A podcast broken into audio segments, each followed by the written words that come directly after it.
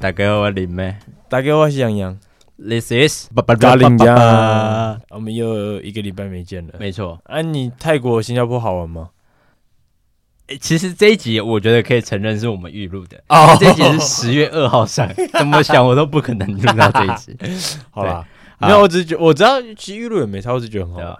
我直接来进第一个冷知识是十月二号到十月九号。它是全国咖喱周，就是这个是在美国举办的啊节日啊。美国对，因为美国就是一个大大熔炉，你知道吗？大文化大熔炉。哇操！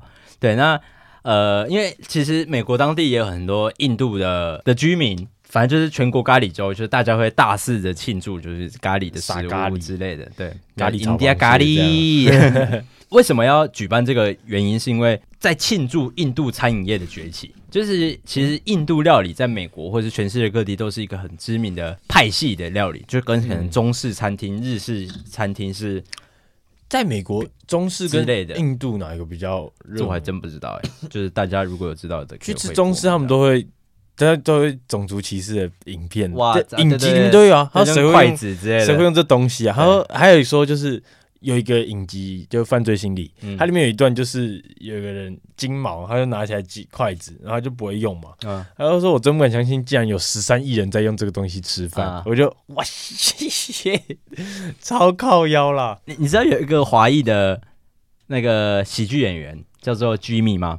就是、啊、你你有看过吗？就是他有很多单口喜剧，我没有看他的。嗯。嗯他有一集我觉得很好笑的是，他说：“你看那个法式餐厅的，就是可能明星推荐的餐厅，他们不是每个都就是做菜跟打仗一样，呃，Yes Chef，然后就是做不好都要被骂这样，然后就是一直念一直念，然后所有都战战兢兢的。但你去看那个被骂的，他其实就是在做一个煎干贝的而已。”啊！你他妈，你做一道煎干贝，然后大家一起围来骂你，然后大家一起处理这道菜。你去中式餐厅看，里面就只有一个厨师，但是菜色有四百道菜。然后他就是很 chill 的，就拿一个锅子，还边叼边抽一口烟，然后他就是去还去 cover，他说就嘴里叼着一根烟，然后把锅子抬起来，用那个瓦斯炉的火去点烟，然后就是很 chill 的这样炒。但是他的生意又很好，然后又不会忙不过来，呃、也不会骂人，然后菜也不会有问题，然后又很好吃。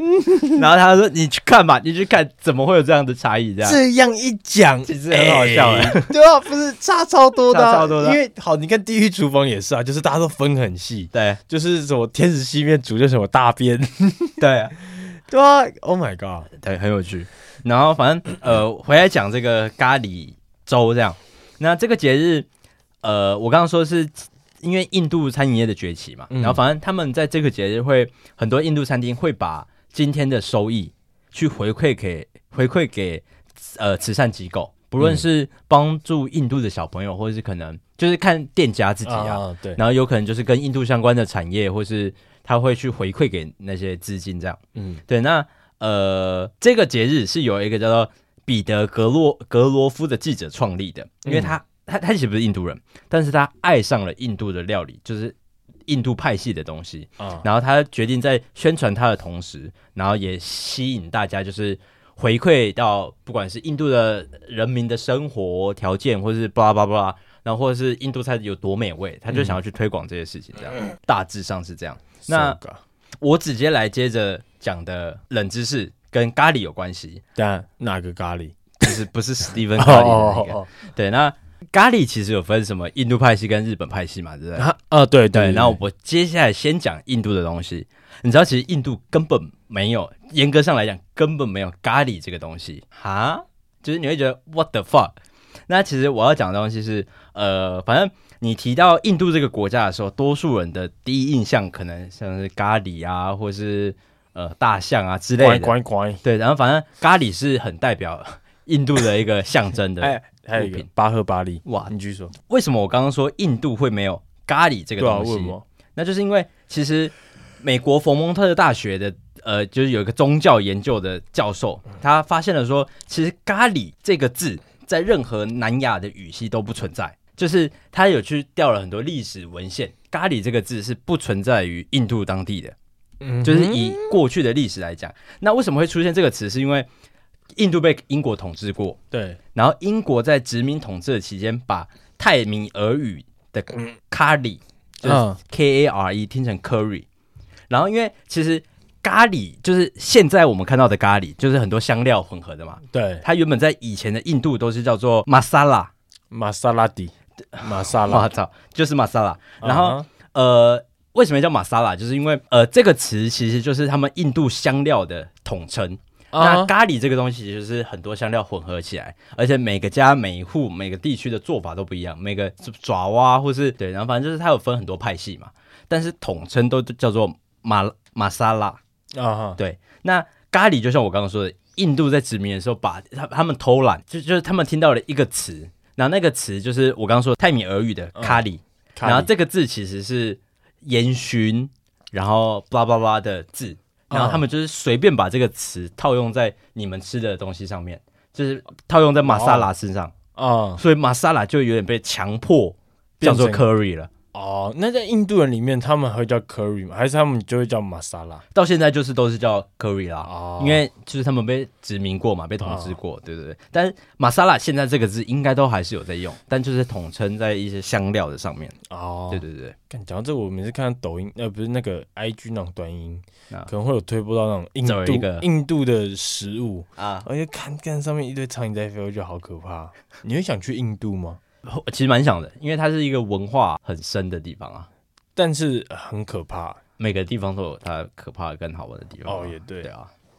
然后我接下来衔接衔接着讲的是日本系的咖喱，嗯、就是因为大家就台湾人，我不知道外国还有没有其他咖喱的派系，但是在台湾人来讲，就是分两大派系嘛，印度咖喱跟日本咖喱。对对，那我自己其实是喜欢吃日本咖喱的，嗯、那我就去研究一下日本咖喱的由来之类，就是为什么它跟泰国会有。两个分别还是印度？啊、印度哦，对不起，对，那其实咖喱饭在日本很流行，那就是近几年的调查，有超过一亿的日本人每个月至少要吃四次以上的咖喱饭。其实这个频率蛮高的，啊、我记得好像一两亿啊，干妈超多、欸、超多的，但而且一周要四次，哎，很多，不得不说很多啊。对，那而且这是上馆子吃咖喱饭的次数，不包含他们自己在家煮哦。哇，超夸张。对，那呃，咖喱是从印度来的，这是毋庸置疑的，嗯，就是不没有从日本来的这件事情。嗯、对，那为什么会传到日本人这边呢？就像我刚刚说的，咖喱起源于印度，但是英国人嗯殖民了，嗯、他们把咖喱这个东西发扬到世界各地上，尤其是日本这个地方。嗯，对，那因为日本由于北海道在开拓，北海道是在发展的，嗯，然后顺应当地的饮食文化，就是发展了日式咖喱。嗯、那我接下来细讲，是日本开始吃咖喱是在明治维新的晚期，那就是二十世纪初期，其实没有很久以前的事，哎、就是可能西元一千九百年而已。对对对，近的。对，那这时候要讲到一个人是重要的思想家，叫做福泽谕吉。那他其实是在一日本的一万块上面的一个大头像，大家如果有身上有日币的话，可以看看这个人。对，那他是脱亚入欧的一个发起者。对，那呃，因为我刚刚有说到咖喱这个东西会传进日本，是因为那时候北海道在发展。然后他们因为明治维新，它其实讲究的就是比较闭国，希望把西洋的东西带进来日本文化，嗯，就是带带进到日本里面，所以那时候就把很多的呃西洋的食物给一起带进来，然后其中包含了咖喱这个东西嘛，那这个不只是咖喱，加上对日式咖喱三大重点，就日式咖喱有很大的三个重点，就是洋葱、胡萝卜跟马铃薯，这个时候都是从明治维新一起引进进来的。他们、哦、你说他们是一起到日本这个国家，对，然后加上北海道很适合种植这三个东西。其实你去看日式咖喱，一定都有这三个东西：洋葱、咖喱跟红萝卜。哦、对，那呃，洋葱是在江户时代引进的，但是其实大规模的种植也是到北海道开拓的时候才开始发展起来的。哦对，那北海道就是日本咖喱的起源跟重镇，嗯，所以你可以看到北海道它有很多派系的咖喱，什么北海道汤咖喱啊，那北海道什么浓咖喱之类的。我刚刚说到的那个一万块后面的那个人，他当初第一次吃到咖喱的东西，他觉得他妈的这个温东西超臭的，啊，为什么？还是他吃到的是印度咖喱，就最初版的咖喱啊？他说这个东西超臭的，然后就是奇怪的酱汁，然后又很浓稠啊，对，然后但是它很方便料理，然后其实你吃着吃着会有点。上瘾的感觉就是，虽然它臭，但其实它配饭很好吃，而且它很方便携带啊，所以他就把，因为那时候北海道很冷嘛啊，对，所以它其实不容易种植很多东西，而且粮食可能没那么丰富。咖喱这个东西就很适合北海道，因为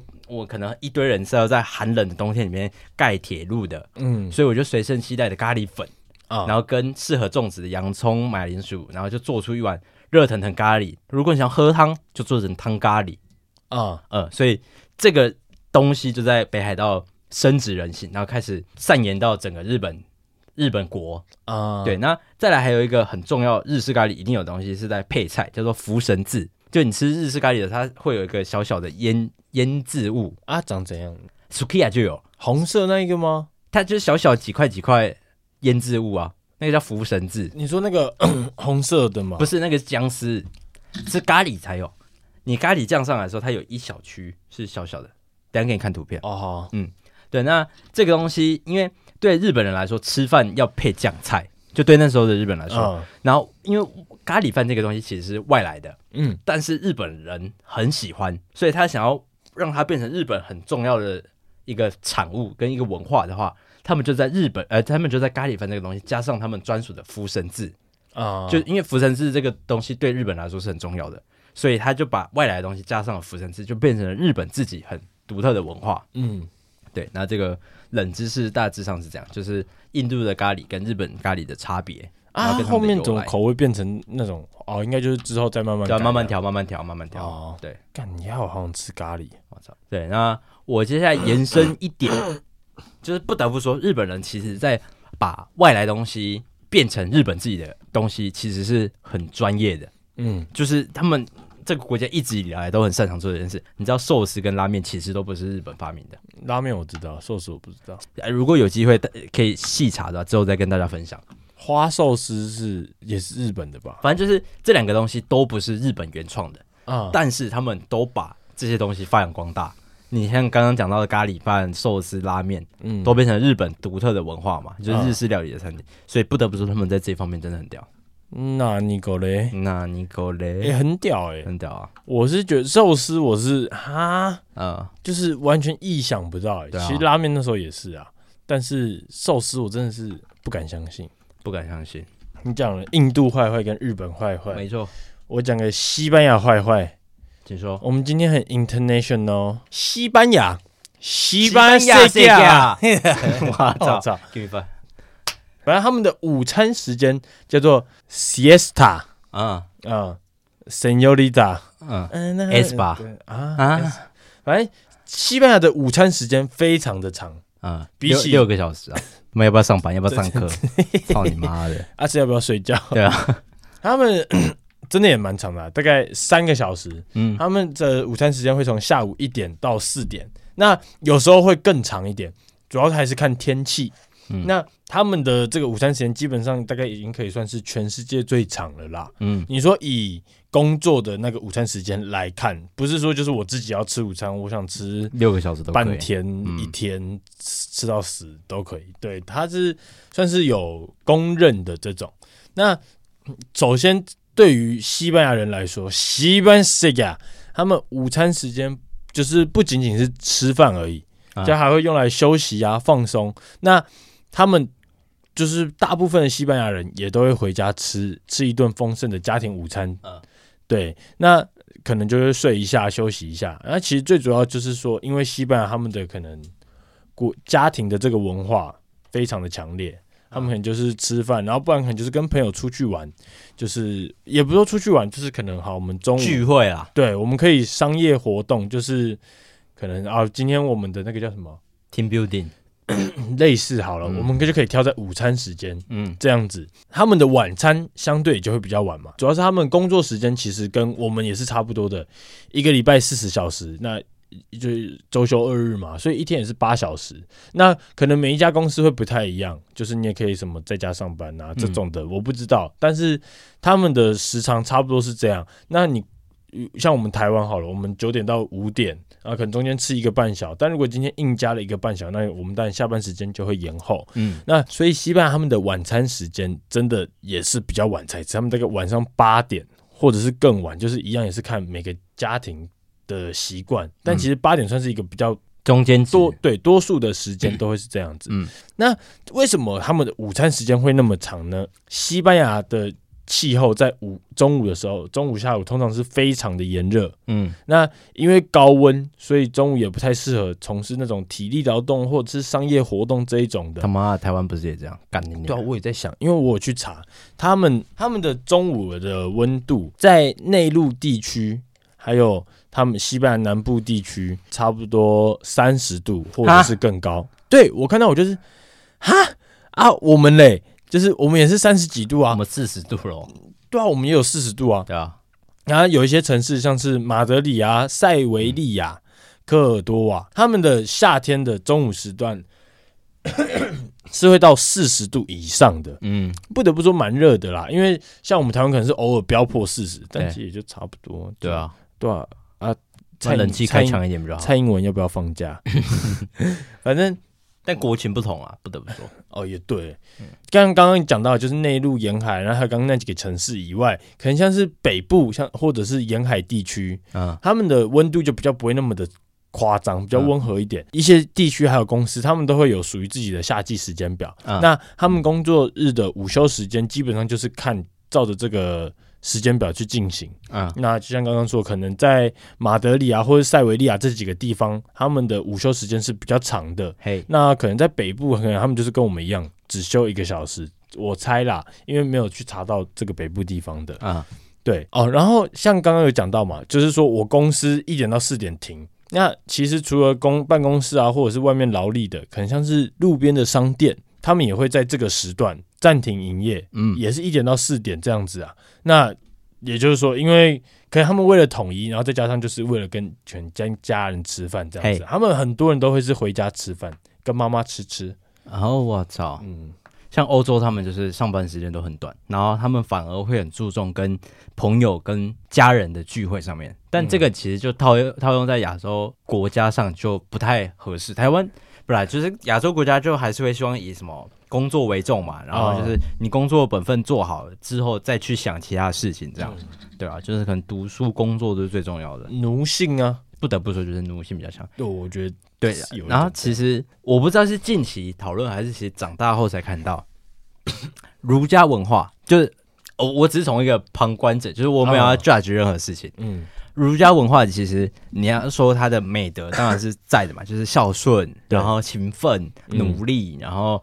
呃，做人为善，嗯，这个东西其实是影响华人或是整个亚洲地区很重大的影响，不管是日本、韩国、中国，可能新加坡、马来西亚都是，就是都有受到都有受到儒家文化的影响。嗯，但其实到了现在，你去反过来推想儒家文化，它其实影响到蛮多。我们现在来看，会有点日常的东西习惯，没那么就对我来说没那么喜欢的事情，就像是勤奋这件事情。啊，能者多劳这种事情，这超剥削，你懂吗？就是其实你再回去看，就是会觉得，当当然那是那个年代几千年前的事情了。对，你现在来看，当然就不合理。但它其实影响到的是我们这个文化体系做事的跟什么人民的风格是怎么样。对，其实你看国外，它就是创意很多，嗯，就是你硬要比，就是西洋的民族，他们就是很多创意，然后做自己。嗯，但是你反观到亚洲，它其实就是很注重群体的生活。对，就是呃，以你以日本为例，就是你牺牲掉个人去成就了这个团体跟整个呃小到家庭，嗯，大到整个国家，整个大到不像话，对对，大到城啊，大尾鲁曼有好有坏，我觉得每个体系跟每个文化都是这样。当然，我觉得有一点不得不说。哦，我不知道有没有，就有人在讲，就是说，像美国好了，他们这个国家，他们没有超测速照相这种东西，嗯，他们就是只有 popo 在测，对，那基本上他们的国家就是警察不在的话，那你就是哎、欸、就很爽，但是如果都这种这种东西只有警察可以去抓，对，但是你看台湾，我在路边，我可能拍到你怎样，呃，闯红灯，嗯，或怎样。我就可以检举你，然后你就要被罚钱。就是相对起来，台湾真的是变得很受限制嘛，对，受限制这种概念。因为你看，你今天警察不在，你你就闯，你就干妈随便一个羁绊人拍，你就会被罚。但换个角度想，其实国外他们自由，但是他们这个也比较混乱。对啊，当然就是要承担混乱风险嘛，因为你展示 展现个人嘛。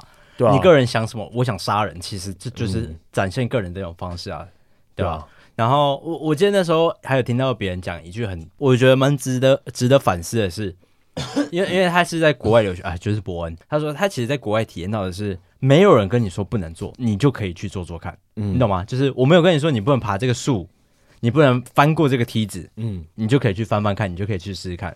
然后后果当然你觉得自己承担，你可能翻过去摔了一个他妈头破血流，那是你的事情，你要承担自己的责任。但他回到台湾，因为他都是小时候就回到台湾的时候，他发现台湾跟可能亚洲的文化是，我没跟你说可以做，你就不能做，嗯，你懂吗？我没跟你说爬这个梯子可以爬这个梯，为什么你要去爬这个梯子？啊，我有叫你动吗？对对对，老师不都这样？对啊，然后所以整个我觉得就是从小那个创意发想跟整个人格特质就嗯。在整个文化跟整个社会下有点不太一样，而且还有一点可以看到篮球，嗯，你看篮球台湾就是一个很以团体对团队篮球为主，但是在美国他们就是不是说他们不打团队，而是他们从小到大他们就是干我他们我超强。啊，就是反而我不得不说在台湾呃，可能今天绝绝杀球这种时刻，你看台湾其实很少有。就可能球员会有那种心理素质去可以挑战这个，可能我要去投这个 buzzer beater 这样子。对。但在美国，就是他们反而都会觉得，哦，我可以，我可以。但你看到很多球员，他们到了职业队，可能因为他们变成角色球员之后，他们反而不行。因为我觉得那个对于他们走上来的路上，他们反而是走到顶端就走了一个下坡。嗯，对。对啊，就是觉得，但是假如说今天在国际赛好，你看琼斯杯就是一个很大的差别啊。对，我们虽然台湾球员是职业球员，但是你看美国那边高中生，他们西吧那家，虽然身体素质有差，但是绝对不会差成这样。啊、我觉得整个心态就差很多了，对吧、啊？你拿到球，那教练会要跟你们说的是找到最好的出手点，而不是说你能你来这种心态，就差很多啊。然后反正就是。题外话，题外话，接下来讲下一个冷知识。这一集发布的时候，林美应该刚从泰国回来，新加坡就是一样啊，就是同个旅程。新加坡吗？就泰国跟新加坡一起啊。哦，嗯，就是刚刚回来。Travel。对，那这边也提一个泰国的小小冷知识是，其实你到泰国你会发现，泰国是一个沿路上都很色彩很缤纷的国家。有吗？有，就是不论你在 ATM，它可能会有红橙黄绿蓝靛紫都有。然后可能电话亭好 gay 哦，很很 gay 啊，彩虹色啊，然后反正就很适合你。然后他们的国就是房子的漆也会上的很丰富，这样就有点像基隆的什么正滨渔港那种风格。对对对，那为什么会这样子？其实是呃，有些人的想法可能会觉得说，哦，这是热带国家就是这样，就是很喜欢颜色鲜艳。但其实这是跟泰国的文化历史有关系的。泰国人他们其实深信每个颜色都有后面不同的含义。嗯，就像比如说一周七天，每天都有对应的幸运颜色，就是这是他们有归归类出来的。就像星期一是黄色的幸运日，然后星期二是粉红色幸运日，星期三绿色，星期四橘色，星期五蓝色，星期六紫色，星期日黄色，然后这就已经有七个颜色了，对不对？嗯，然后所以很多人其实是根据这个幸运日去穿上衣服的。哦，shit，对，是我会这样玩的。对啊，然后再加上还有一个颜色是皇室的代表色是黄色，皇室兄弟，黄哇，操，喂喂，对，然后反正所以有关皇室的节日的时候，他们就会自动自发穿上黄色的衣服庆祝哦。那他们还会看星座吗？像唐吉阳不是说今天幸运色是可能蒂芙尼绿这样子好了？你当然要问他们了。其实我还真不知道，但星座应该我不确定的哦。对啊。哎，他们会看星座吗？可以问问看，我可以去问问看，这次可以去问问看。那我接下来来讲下一个冷知识是，其实泰国很多不管是百货公司，或是商店，或是房间，就是居家的，他们的马桶旁边都会有一个水龙头。你知道，其实对台湾，台湾有一些也有，但你说马桶旁边是会会有一个牵着线的水龙头，就是它是接着马桶的，的吗？对，喷水。那个是冲屁股的吗？台湾的是冲马桶的，对吧？哦，那是拿来冲马桶。就哦，那水柱有点强，也不能冲屁。台湾的是冲马桶的啊，就是因为你去清洗马桶比较方便，这样。对。但其实对于泰国跟很多东南亚国家，洗屁股它是用来洗屁屁的。咦，就是比较平民版的免治马桶 啊，手动版啊。对对，这就是在东南亚国家其实都很常见。其实我看到这个冷知识，因为台湾也有，然后我在看到这个冷知识，我就回去想，台湾的到底是用来冲马桶的，还是洗屁股的？但我觉得那个水柱很强，你肛门会痛，这样才干净啊！就它避免让你塞到自己那个皱褶都洗掉，它避免你塞到自己的洞里面啊。就是因为它要用的够强，你才不会想要把它塞到洞里面。什么？所以你会你会想塞？因为我以前一直以为，我一直都是想说这个是用来清马桶的，因为我有用那个清过马桶。啊，我也。哎，你还记得我富山路的家就是吗？哎，是富山路还是在兴隆路那？我好像就在你家亲过啊，就我可能大漏塞，然后我就是哎，看有清马桶的，然后我就用那个亲。哦，应该是在那时候，嗯，其实很方便。但其实，在东南亚，他们的用意是用来洗屁屁的哦。对，然后同时间，因为呃，可能资源吧，就是这也可以省下他们的卫生纸的用量。但那我再打个岔，嗯，你今天用免，你今天免治马桶用完好了，你是不是会把屁股擦干？那必须的啊，啊，这样是不是还是要花卫生纸？但就一张就好了，不够吧？那屁股还是湿湿的啊，很不舒服哎。那就是两三张啊，还是拿两张？一张擦，一张塞。你才会塞，你才会塞掉。对，大家认真讲，一张不够吧？因为它用途不一样了。你在干擦的时候，它是要擦干净你的屁股；但是你在湿擦的时候，它只是要吸干那些水。哦，你可以用到一个淋漓尽致。对啊，哦，so good。对，然后呃，刚刚说的是比较都市的地方会有水龙头。嗯，它如果到比较乡下的地方，传统厕所的，它那根水龙头就可能会换成一缸清水。放在旁边啊，它一样是让你免治马桶，就它用瓢在那边冲。对对对，但其实对啊，这个冷知识大致上是这样。但其实这样去想，杀小就是，那你去你这会不会用来用用来用去，就是乱塞之类的？但是它算是喷出来，不是吸进去，我觉得应该比较还好。OK，那你这次去泰国，你会我会留意看看，不一定会用，留意看看用一下。好，哎，那我接下来讲一个泰国的小小冷知识。就我不太确定世界上的其他国家是不是这个样子，但是在上一次去泰国，我发现一个很特别的是，他们的麦当劳有超大薯，超酷，但他们有四种，就是小鼠、中鼠、大鼠跟超大鼠。台湾只有到大鼠，对不对？嗯。泰国有超大鼠，因为那时候反正就是我们抽的超法啊，对，然后法劳不能再法的时候，然后就很饿，就麦的叫泰国麦当劳过来吃，超难吃，这你们叫外送，对啊，叫外送很难吃哦，为什么？就很干。可能那一家的问题啊，但反正那次吃不好吃，哦、这不是重点。嗯、然后就有一个朋友他说：“我操，泰国的麦当有超大薯，就是他好像写 XXL 套餐这样。嗯”然后他就叫来超长的，我操！其实我不知道是不是 世界上其他国家有没有这个尺寸，嗯、但至少台湾没有嘛。对对，那有一个尺寸是只有泰国才有的，我不知道现在有没有，但这是在差不多二零一八年的新闻。嗯、然后就泰国麦当劳推出了一个 super oversize 的薯条，它是用盒子装的，它是用那个快乐分享盒子盒子去装这个大薯。然后呃，super oversize 是一百一十九泰铢，单点就一百一十九啊，对，然后哎很便宜耶，就一百二，但是它是一整盒，全都薯条，全都薯条，就是快乐分享盒拿来装薯条，那这是只有泰国专用的。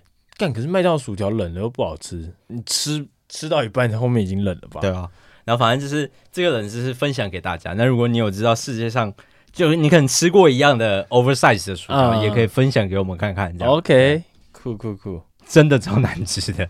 那 个那个薯条也不好吃吗？不好吃啊，薯条不好吃，就很干，特别干。阿朱贤怎么说？我很好奇，他是一个麦当劳薯条达人。不是，那时候真的太乏了，就 是哦、大家有的倒，就是有的。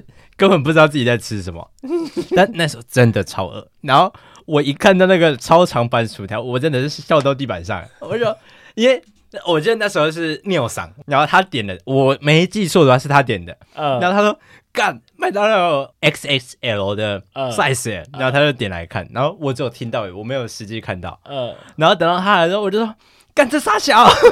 因为它的大小差不多这么大啊。就是一样红色的大薯，但是它是整个尺寸拉长。我操！对，然后就是这么大。我说这是啥小？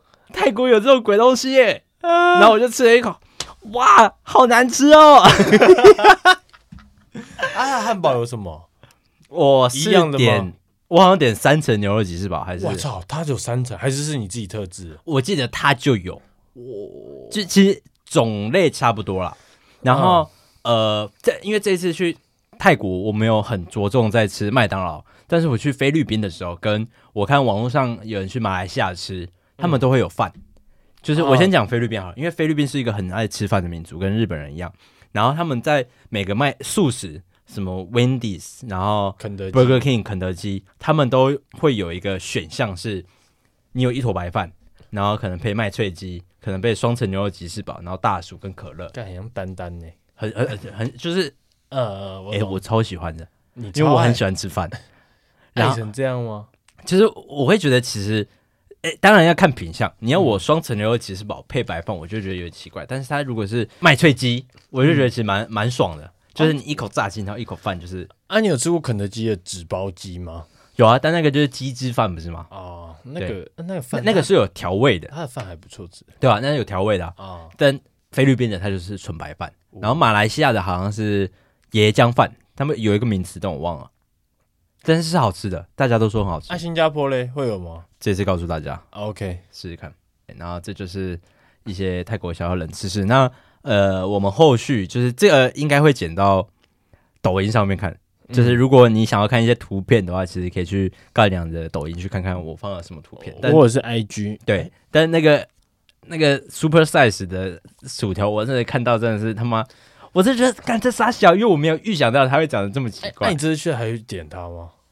不会，他太糟了。还是回来跟大家分享好了。哦、对，就目前是不太想，因为真的不好吃，就很干。薯条也很干哦。对，就什么都很不知道是因为外送太法了，还是？哦、我觉得有可能是因为外送了，有可能。那、啊、我们待会可以买大薯配啊，nice。好，好，那我们其实。时间差不多了，那就是祝大家都快快乐乐的。我也不知道祝福大家什么。哎、欸，我们下次见什么时候？下次你说我们两个下次见吗？对啊，我们两个下次见是十月五号录音啊。对，没错，两个礼拜后，两个礼拜以后，速度与激情就两个礼拜以后，速度与激情就，拜拜。